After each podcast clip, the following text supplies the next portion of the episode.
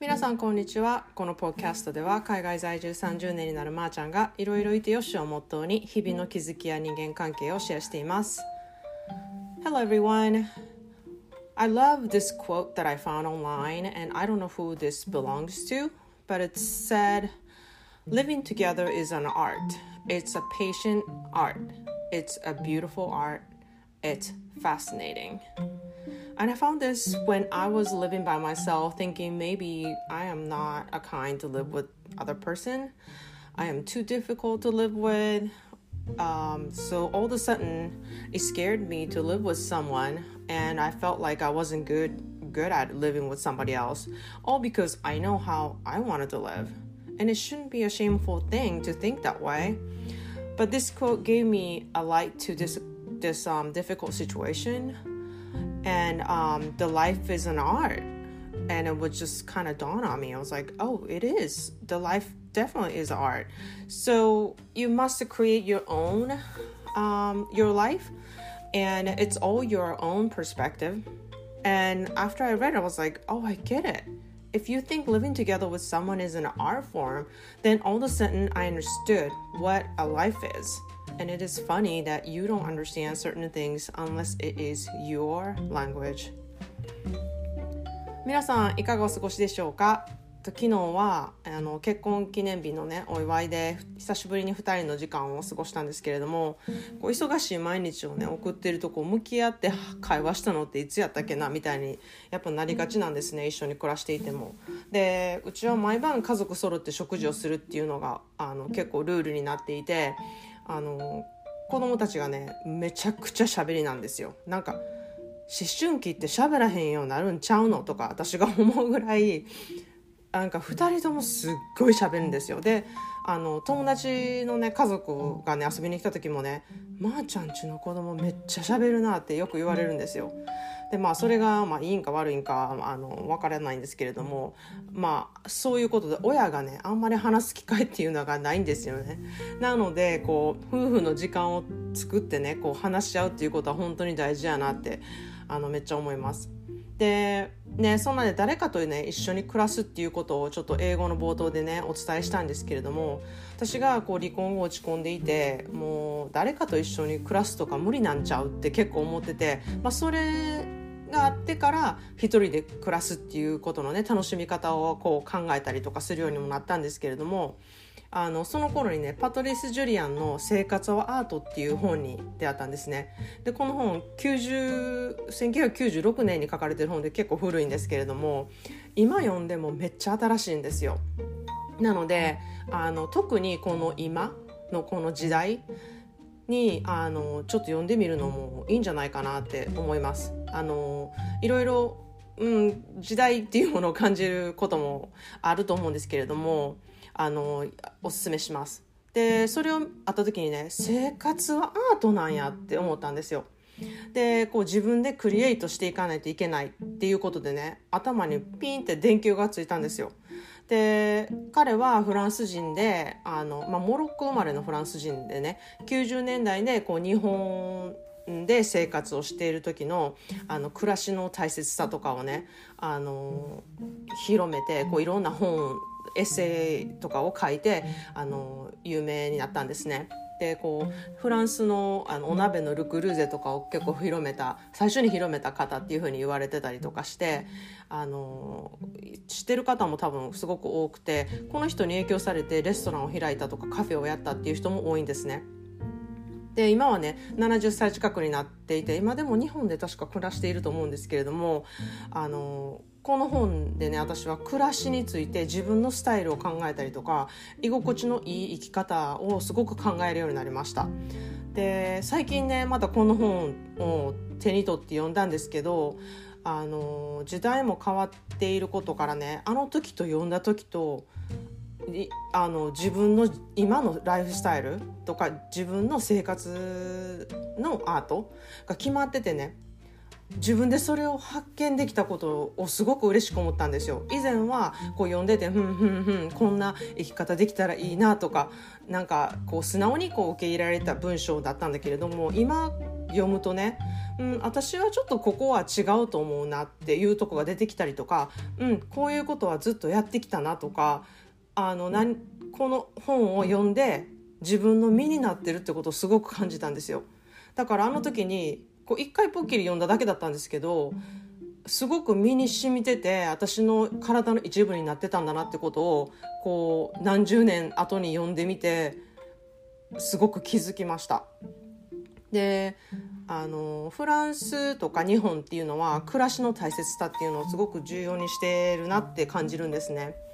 でフランスではねこう日常に常にあるっていう感じであのパトリスは書いてるんですけれども日本はこう忙しすぎる生活の中から人がこう必然的に生み出されたこう丁寧な暮らしっていう形のような気がするんですね。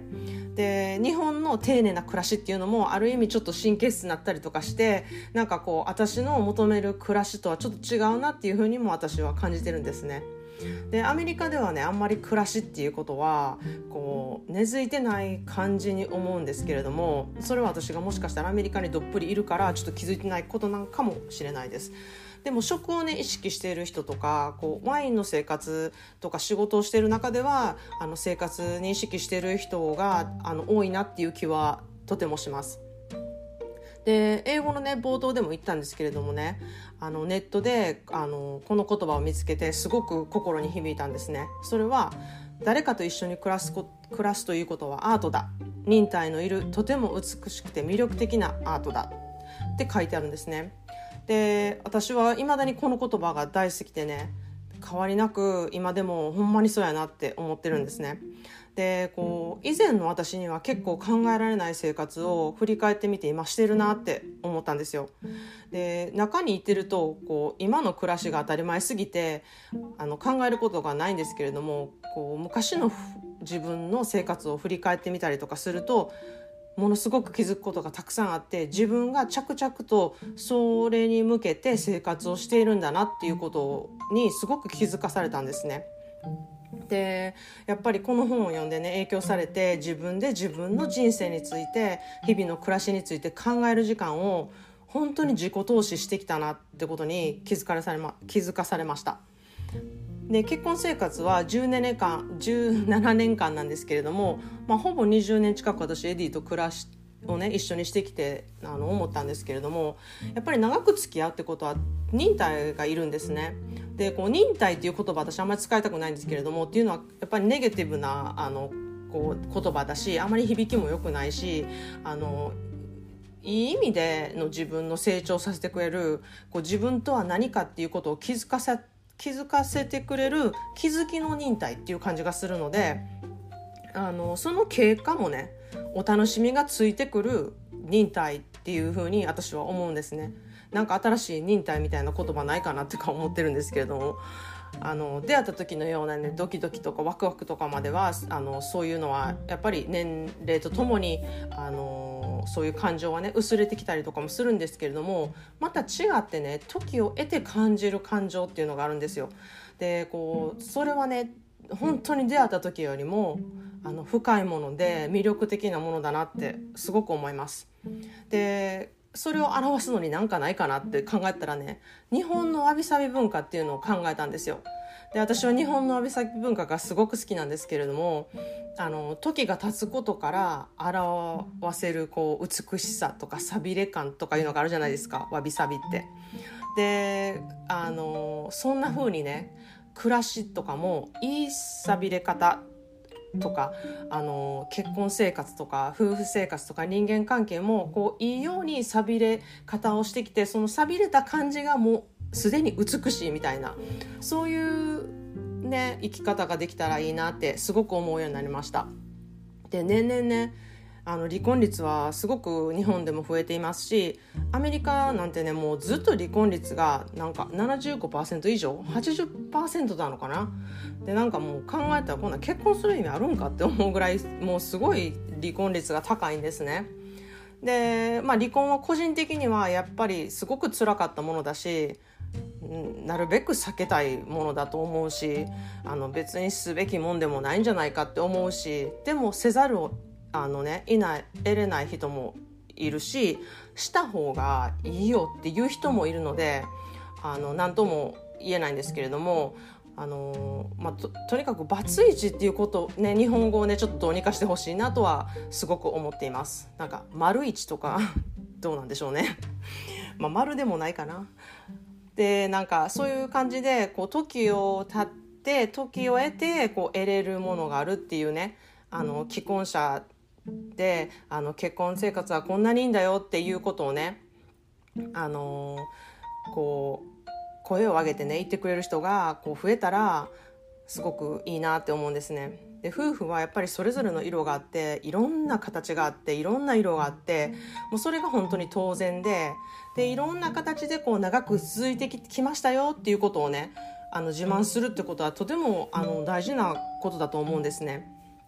でそれをすることによってもしかしたら恋愛とかですごく傷ついた人とかあの結婚生活でね心がポキッとなってしまった人とかのねあの応援メッセージとかになると思うんですね。こういう人もいるんだ。でそういう人がやっぱ増えてくるとあの環境的にあの結婚っていうものはいいものなんだっていうのでなんかする人が多分大きくあの増えると思うんですね、まあ、結婚っていう形じゃなくてもこうパートナーと一緒に暮らしていこうってそれは面倒くさいことだからじゃなくってこう誰かと一緒に共に生きていこうっていう気持ちが高まると思うんですね。で最後にちょっとあの話をしたいんですけれども昨日もね言ったんですけど私もねエディもこだわりが強くてもう今はさすがにねお互い慣れたんですけど最初は結構細かいことをいろいろ言われたんですね。で私はすごく大雑把な人でエディが結構細かい方なんですよ。で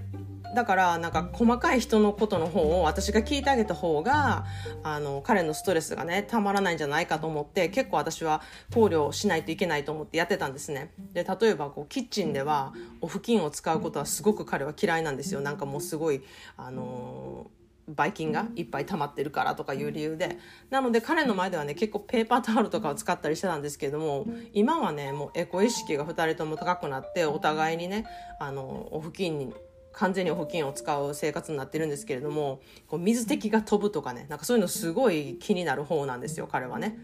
で母がねいつもね私に「もうこんないい人おらんで」って言って「巡り会えてほんまよかったねもうあんた贅沢やわ」とかもうなんか失礼なことにあんたのどこをもって一緒になってくれたんやろうとかもうすごいエディ様々コメントをしょっちゅう国際電話越しにしてたんですよ。まあね、自分の新しくあのできた旦那さんのことをねこうケチョンケチョンに言われるよりは 全然いいんですけれどもなんかその母がねあの遊びに来たんですよ。その時にこう家のことをねいろいろ手伝ってあのくれたんですけれどもそれがねいちいちエディが気になることをお母さんがやっててでエディもお母さんにあのちょっと言いにくいから私にお母さんにあれやらんでもいいってちょっと言っててくれへんみたいなことを毎日気を使ってあの私に言ってきて私は母にそれを言ってたんですけれどもでお母さんはねそこでねほんまに細かいこと気にする人やねんな。あんたむっちゃよう頑張ってんなって言われて思わず Yes, thank you! みたいな感じで 叫んでしまったっていうことがねあのあったんですよ。だからね本当に暮らしてみないとわからないことってたくさんありますし夫婦じゃないとわからないこともたくさんあるんでそのね暮らしとか生活とかはね本当にアートで楽しんでクリエイティブにしていくものだと私は本当に思いますそんなでね暮らしのアーティストでこれからも私も楽しんで生きていきたいと思います。それでは皆さん今日も良い一日をお過ごしください。概要欄にインスタとツイッター情報を貼っています。ご意見ご感想があれば masako373gosse at gmail.com までよろしくお願いします。Thanks for listening and have a great day